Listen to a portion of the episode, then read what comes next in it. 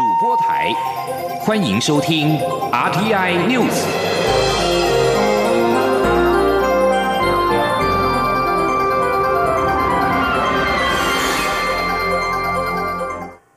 各位好，我是主播王玉伟，欢迎收听这节央广主播台提供给您的 RTI News 新闻。首先带您关注两岸焦点。针对港女命案嫌犯陈同佳来台投案一事，陆委会主委陈明通今天在立法院内政委员会受访指出，为了伸张受害者的公平正义，台湾现在要审理此案，但香港政府若无配合，司法正义要如何实现？受害者既然是香港人，那么港府当然要配合台湾，这是很简单的道理。陈明通也奉劝陪同陈同佳出狱的牧师管浩明，若有心伸张正义，就少讲两句话。今天记者王兆坤的采访报道。陆委会主委陈明通表示，政府秉持三点原则办理陈同佳案：首先是确保政府全程掌控，没有自由行模式；其次是确保陈贤可以登机来台，没有拒收问题；第三是确保过程的安全性。而目前最重要的两件事。第一是人犯怎么带回来，第二是相关卷证如何透过司法互助带至台湾。现在争取的是这个。香港牧师管浩明有关陈同佳不能成为政治筹码之类的发言，陈明通奉劝管浩明讲话要谨慎。陈明通说：“我劝管牧师少讲两句话。如果你有心要帮这个女的伸张正义，如果有心要让这个呃。”这个陈龙家到台湾来受审，请你少说两句话。如果港府一直不配合我方请求，陈明通表示，我方会持续提出。你不配合，怎么实现司法正义？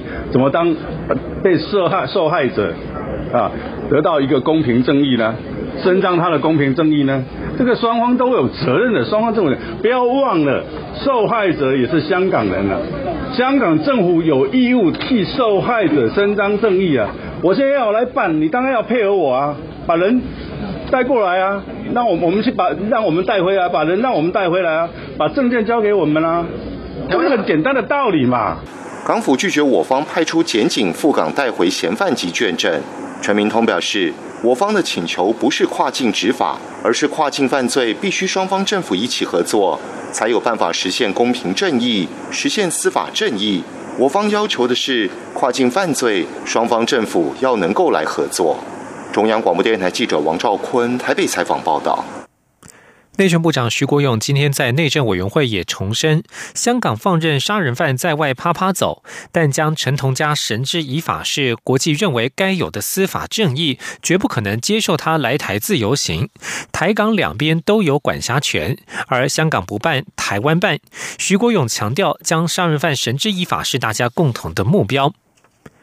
据外交部长吴钊燮昨天晚间在外交部 Twitter 发文表示，香港当局释放陈同佳已证明送中条例是正确的，但陈同佳是杀人嫌犯，必须透过台港司法合作机制将他绳之以法。台湾是台湾，不是中华人民共和国的一部分。外交部发言人欧江安在今天也表示，有关陈同佳案的后续磋商，外交部会全力配合主政机关陆委会与法务部的判断与需求。今天记者刘玉秋的采访报道。触发港府修订逃犯条例与反送中运动的港女命案凶嫌陈同佳，二十三号出狱，而港府宣称陈同佳出狱后将协助他来台投案，但陆委会透过既有管道致函致电给港府，拟派员赴香港押解陈同佳来台受审，都遭到港府拒绝，掀起台港司法角力争议。外交部长吴钊燮二十三号晚间在外交部推特推文表示，香港当局释放陈同佳已证明。送中条例是正确的，但错了。陈同佳是杀人嫌疑犯，需透过港台司法合作绳之以法，而非让陈同佳像观光客一样旅行。明确的说，台湾是台湾，不是中华人民共和国的一部分。吴钊燮并说：“我们想做正确的事，但是香港特首林郑月娥靠着背后有中国的支持，只试图让台湾陷入混乱的辩论中。我们支持香港的自由与民主，但拒绝让林。”政搞乱台湾。对此，外交部发言人欧江安二十四号在外交部例行记者会上接受媒体询问时表示，吴钊燮的推文代表外交部的立场。陈同佳案的相关。处理，必须透过台湾与香港的司法互助机制。有关后续磋商，外交部会全力配合主政机关。那呃，有关于这个相关西部的这个相关的呃呃接下来的这个问题哦，呃如何磋商？我想外交部呢，我们会全力配合主政机关、陆委会以及主政机关法务部，他们对本案的判断跟需求呢，外交部会全力配合一起办理。至于有媒体追问，台湾政府一再要求港府提供陈同佳案的相关证据，港府有无可能回应？目前进度为何？欧江安说，此案的主政机关陆委会与法务部已多次向香港表达立场，诚挚呼吁香港尽快做出回应，将陈同佳绳之以法。但是在这之前，需要充足的市政，需要香港的配合。欧江安强调，此案最重要的人必须回归正轨，一定要透过司法互助的机制解决这一个问题。希望香港不要把这样的问题泛政治化，甚至企图转移反送中的焦点。中央广播电台记者刘秋采访报道。继续关注台湾与国际间的经贸合作。蔡英文总统今天在总统府接见二零一九年荷兰国会暨智库访团。总统表示，荷兰是投资台湾规模最大的外商。荷兰厂商对台湾有信心，台湾也希望能够提供更好的保障，因此近年积极推动与欧盟洽签双边投资协定 （BIA），希望访团透过国会与智库管道，敦请荷兰政府在欧盟内部给予最大的支持。今天央广记者刘品熙的采访报道。荷兰国会众议员克罗率荷兰国会暨智库访问团于二十号到二十五号应邀访问台湾。蔡英文总统二十四号上午在总统府接见访团。总统表示，克罗众议员是第一次访问台湾。去年台湾多了一个世界知名的景点，位在高雄的魏武营国家艺术文化中心，这是全球最大单一屋顶的剧院。这项成就就是出自于台湾跟荷兰建筑团队的合作。做过去三年多来，台湾和荷兰不断在创造合作成果。双方除了建立次长级的经济事务对话机制，今年也陆续完成签署关务互助协定与科技合作备忘录。这些都为双方持续深化伙伴关系奠定良好的基础。总统并感谢荷兰众议院展现对台湾的支持，在这个月的上旬，第一次以压倒性的票数通过动议支持台。湾的国际参与，总统指出，荷兰不仅在国际参与上挺台湾，在外资投资台湾的规模上，荷兰也是排名第一。像是这个月举办的台湾全球招商论坛，有十三家外商签署投资台湾的意向书，这当中就有三家是荷兰厂商。总统表示，台湾近年积极推动与欧盟洽签双边投资协定 （BIA），如果能够签署，将有助于保障荷商的权益。希望访团能协助敦请荷兰政府在欧盟内部给予最大支持。他说：“那么荷兰厂商对台湾有信心，我们也希望提供他们更好的保障。因此，近年来台湾积极推动洽签台欧盟双边投资协定。”如果能够完成签署，将有助于保障核商的权益。呃，希望各位呃贵宾透过国会及智库管道，促请荷兰政府在欧盟内部给予最大的支持。总统也提到，台湾作为亚太民主第一道防线的中心，坚守民主价值。近年来，也跟理念相近的国家共同对抗假讯息的危险。他也期待透过这次访团访问台湾，让台湾与荷兰未来在资安及地缘政治议题上有更多合作交流的机会。央广记者刘品熙在台北的采访报道。而投资台湾也需要行政机关的配合与把关。经济部、法务部今天共同举办厂商座谈会，以促进产业发展、提升行政效能、破解图利与便民的迷思。经济部次长林全能指出，过去几场相关的座谈，厂商反映相当热烈，包括退件、法规松绑、投资等相关议题。经济部除了会采取主动协助，提供单一服务窗口来提升行政效能之外，也会在内政部向同仁多做宣导，破除迷思，让公务员能够勇于认识。今天央网记者谢嘉欣的采访报道。经济部、法务部联手出击，在各区举办厂商座谈会，希望倾听产业意见，并破除图利与便民迷思，提升行政效能。经济部次长林全能在二十四号的北区场次中指出，先前座谈会上厂商反应热烈，聚焦在申请直接遭退件、公司法等法律松绑，还有投资事宜。经济部会积极来做调整，厂商申请文件如有缺漏，会主动告知补件。法律。松绑方面则会做滚动式修正，另外在投资议题上会以单一窗口来提升行政效能，强化服务。他说：“透过我们的单一的服务窗口的功能的强化，可以做到更到位。比如说，我刚刚提到在投资面向，我们有一个投资台湾事务所，大家很关心的中小企业发展问题。事实上，中小企业那边有一个中小企业的马上办服务中心，那个也是个单一服务窗口。那另外在工会局里面，当然有很多的一个申请处理的工作。我觉得这个以单一服务窗口，然后更主动的来协助的部分，我们会在再做强化落实。这不代表说我们现在做的不好，只是说我们希望能够把现在的基础能够再做得更到位。”林全能表示，未来将会在内部向同仁多做宣导，破除迷思，了解便民与图利之间的界限，让公务员能够勇于认识。法务部廉政署署长郑明谦则说：“司部门为台湾最大部门，是生命力所在。而公务员若害怕承担责任，将难以促进产业发展，提振行政效率。尽管政府编了防贪指引给大家参考，但仍是不足。因此，透过座谈会，让厂商、公务员直接对话，让双方更能了解图利与便民，减少不信任。而这些座谈会的对话结果，也会向行政院中央。”央廉政委员会做报告。中央广播电台记者谢嘉欣采访报道。外界如何看台湾的经商环境，也值得参考。世界银行二十三号公布二零二零年经商环境报告，台湾整体排名为全球第十五名，较去年下降两名。在亚太地区，则在新加坡、香港、马来西亚之后排名第四。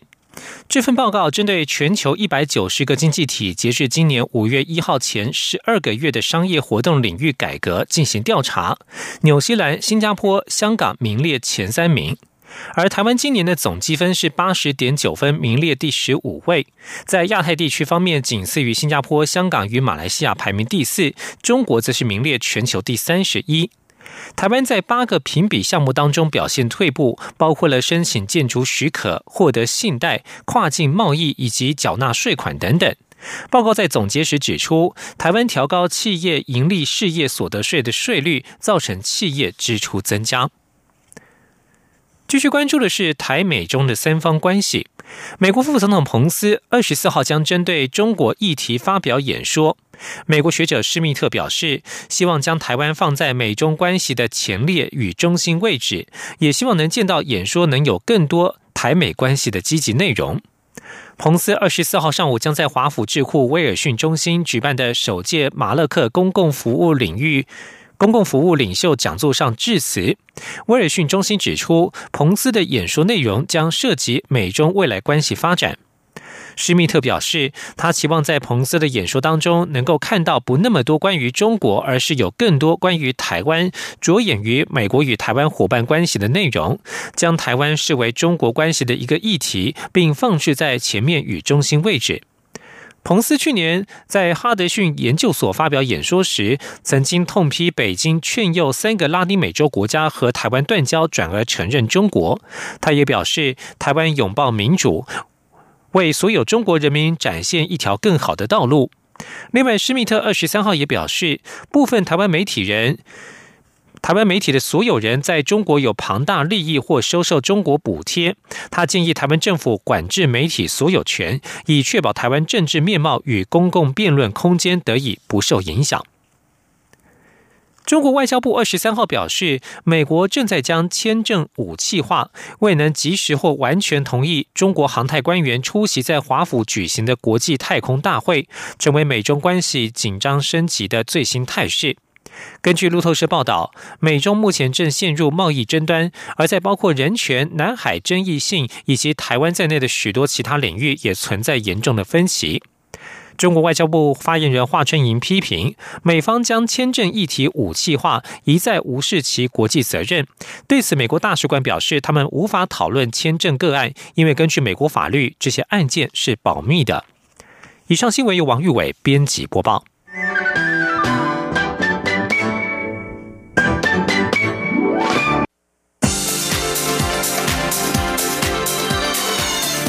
是中央广播电台。台湾之音，欢迎继续收听新闻。欢迎继续收听新闻，我是陈怡君。中央研究院在今天指出，中研院生物多样性研究中心长期研究蛾类，累积了两万多笔的资料。过去都是用人工的方式标记蛾的特征，但是去年加入了人工智慧深度学习技术之后，有了大幅的进展。他们也证实，蛾类身体的明暗度有随着海拔升高而下降的趋势。这项研究成果也发表在十月的国际期刊上。记者杨文军的报道。中研院指出，在十九世纪，英国博物学家华莱士就已留意到生物的色彩多样性会随着海拔变化，但此领域的发展一直受限于如何取得质量兼具的影像资料，所以一直未能有效解读。中研院二零一一年到二零一六年，在农委会特有生物研究保育中心及众多志工协助下，累积超过两万笔台湾蛾类标本及数位化影像。中央研究院生物多样性研究中心副研究员沈胜峰与长期耕耘人工智慧的中研院资讯所研究员陈生伟因缘际会之下，想说可利用人工智慧来进一步解读蛾类外形跟海拔分布的关联性。陈生伟指出，只要告诉 AI 这张影像中的蛾是哪个海拔高度，越清晰的影像就越能有效判读。透过 AI 深度学习，资料量一多，就可以让 AI 在看到新的影像时，直接判读出鹅的海拔高度。在经过一年多的努力，他们证实鹅类色彩多样性会随着海拔下降而增加，海拔越高，鹅类的色彩就越暗淡。沈胜峰强调，这是人类眼睛所办不到的。他说：“他看到的是一个啊很多维度的特征，也就是说，刚刚讲他那个 CNN，就是说它是一块一块很小的特征去看。”那所以这个特征他看到的是什么？你没有非常确定，对不对？所以这东西就是说，呃，你用眼睛去看，说这照片你是分辨不出来的。人工智慧它是可以看出来的。中研院指出，此研究对于预测稀有种的分布、生物与环境的对应关系有突破性的发现。此论文也于二零一九年十月七号发表在国际顶尖专业期刊《自然通讯》。中央广播电台记者杨文君台北采访报道。又有台湾的体育好手要加盟大联盟。根据美国媒体的报道，才刚刚拿下了亚洲棒球锦标赛 MVP 的中华队火球小子刘志荣，将加盟美国职棒大联盟波士顿红袜队，签约金七十五万美元，大约折合新台币两千两百九十四万元。刘志荣加入红袜之后，将会与林子伟成为队友。大联盟官方网站二十三号引述未具名消息人士报道，红袜球团已经和刘志荣达成协议，签约金将为七十五万美元。刘志荣为头打二刀流，投球最快时速可达到一百五十八公里。红袜队是以投手的身份签下他，不过红袜球团尚未证实相关消息。根据波士顿环球报的报道，红袜在美东时间二十三号与刘志荣签约。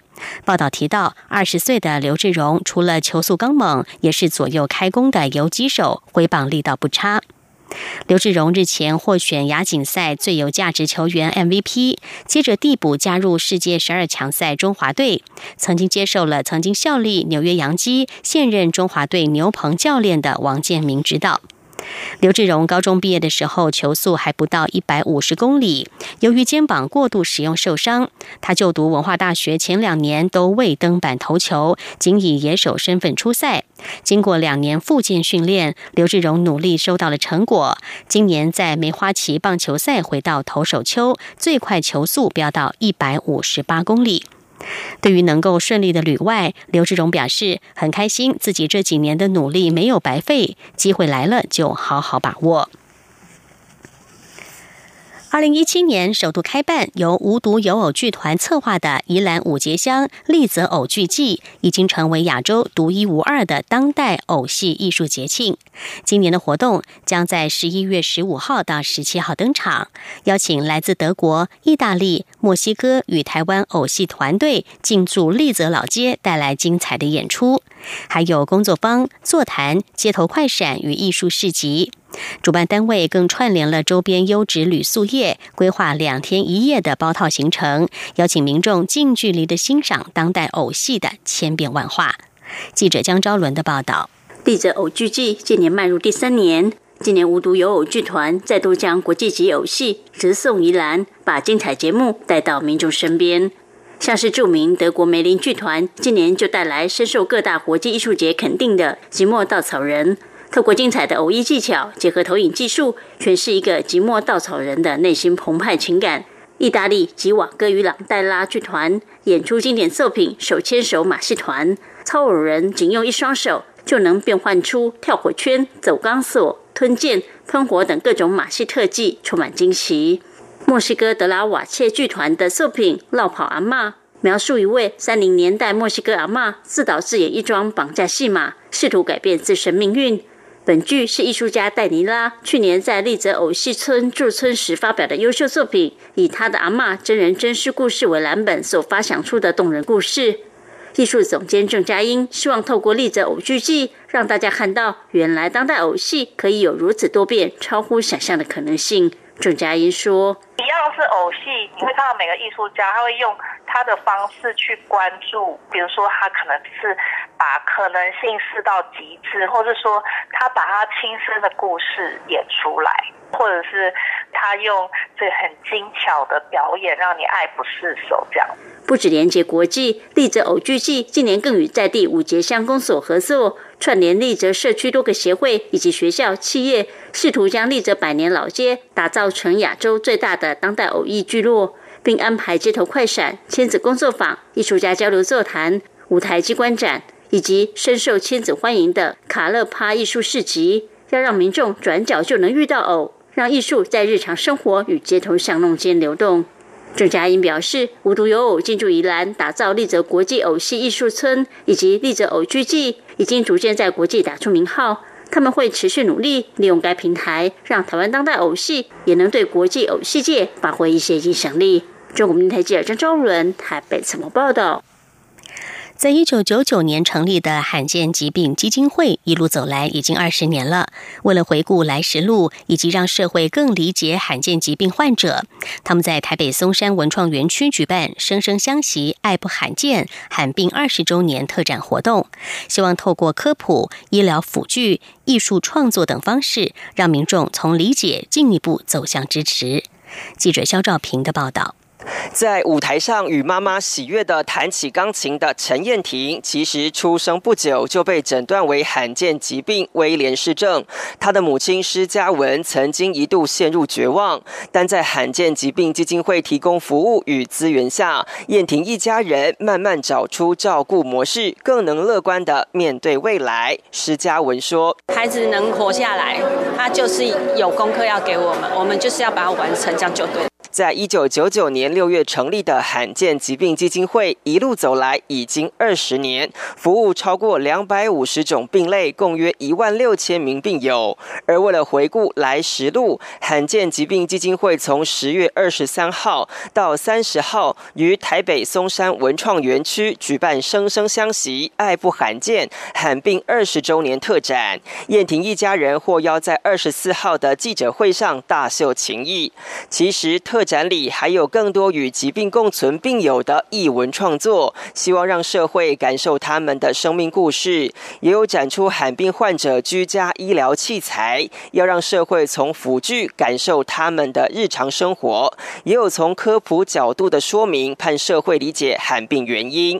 罕见疾病基金会董事长林炫佩表示，特展除了回顾历史，更希望社会理解罕病与遗传的关系。他说，每个人身上。都有缺陷基因的遗传风险，只是有没有显性出来。因此，健康的人更应成为罕病患者的支持力量。他说：“有了他们的百分之三到五，那才有其他的快乐的，然后健康的百分之九十五到九十七的家庭是健康的。然后，所以要感谢我们的罕病的病友跟他的家人。”帮我帮大家承担了这样的一个遗传的风险。卫生福利部主秘郑顺平也到场支持。他表示，在民间与政府合力下，台湾在两千年公布《罕见疾病防治及药物法》，这也写下全球第五个立法保障罕病患者国家的记录。而在民间跟政府合力下，台湾近年对罕病的照顾与相关制度也获得国际肯定。他希望社会透过特展了解这二十年。年的历史足迹。中央广播电台记者肖兆平采访报道。国际焦点来关注叙利亚的情势。俄罗斯在叙利亚的部队二十三号在土耳其边界附近执行首次的巡逻任务，以履行土俄协议，确保库德族武装团体撤离这个少数族裔的核心地带。土俄两国二十二号在索契达成的协议，沿着土耳其四百四十公里长的边界以南三十公里处画下了安全地带界限，要求库德族民兵撤离到界限之外，并且强制他们交出几个主要城镇。库德族的自治梦想也宣告破灭。库德族先前是美国对抗圣战团体伊斯兰国的重要盟友，川普宣布撤军续北，也引发了批评，被控背弃了盟友。土耳其总统埃尔段表示，土俄协议是历史性的协议。他誓言将库德族驱离叙土边界。如果未能兑现承诺，土耳其将采取必要的行动。俄罗斯与土耳其达成协议，终止了数周以来对叙利亚攻势之后，库德族为首的叙利亚民主力量首领感谢俄国自战争灾祸当中拯救他的人民。另外，美国总统川普二十三号表示，土耳其承诺将在叙利亚北部永久的停火，因此他已经指示取消因为土耳其挥军续北所实施的制裁。他强调，美国在中东的政策将改弦易辙，不会再让美军牺牲生命。社群媒体脸书计划在二零二零年推出加密货币 Libra。执行长祖克伯二十三号出席美国众议院金融委员会的听证会，他表示，如果 Libra 无法获得认可为新货币，愿意缩减计划的规模。祖克伯告诉联邦众议院金融服务委员会的成员，Libra 的目的是建立全球支付系统，而不是一种货币。祖克伯在会中多次的重申，脸书支持延迟推出 Libra，直到该计划完全的化解美国监管机构的担忧。他甚至强调，如果 Libra 组织在没有获得监管机构许可之前，仍然执意推出 Libra 货币，脸书将会退出这个组织。面对众议员们对 Libra 提出的质疑，包括 Libra 可能被用于洗钱、恐怖主义融资、制裁以及潜在的货币扰乱和系统性风险等等，祖克伯则回应表示，或许现阶段他并不是理想的推动者，但是他相信建立 Libra 有其必要性。但是议员们仍旧炮火不息，严厉批评脸书的数据做法。金融服务委员会主席华特斯就直言，脸书进一步推行 Libra 计划之前，专心解决许多现有的缺失，对所有人来说都比较好。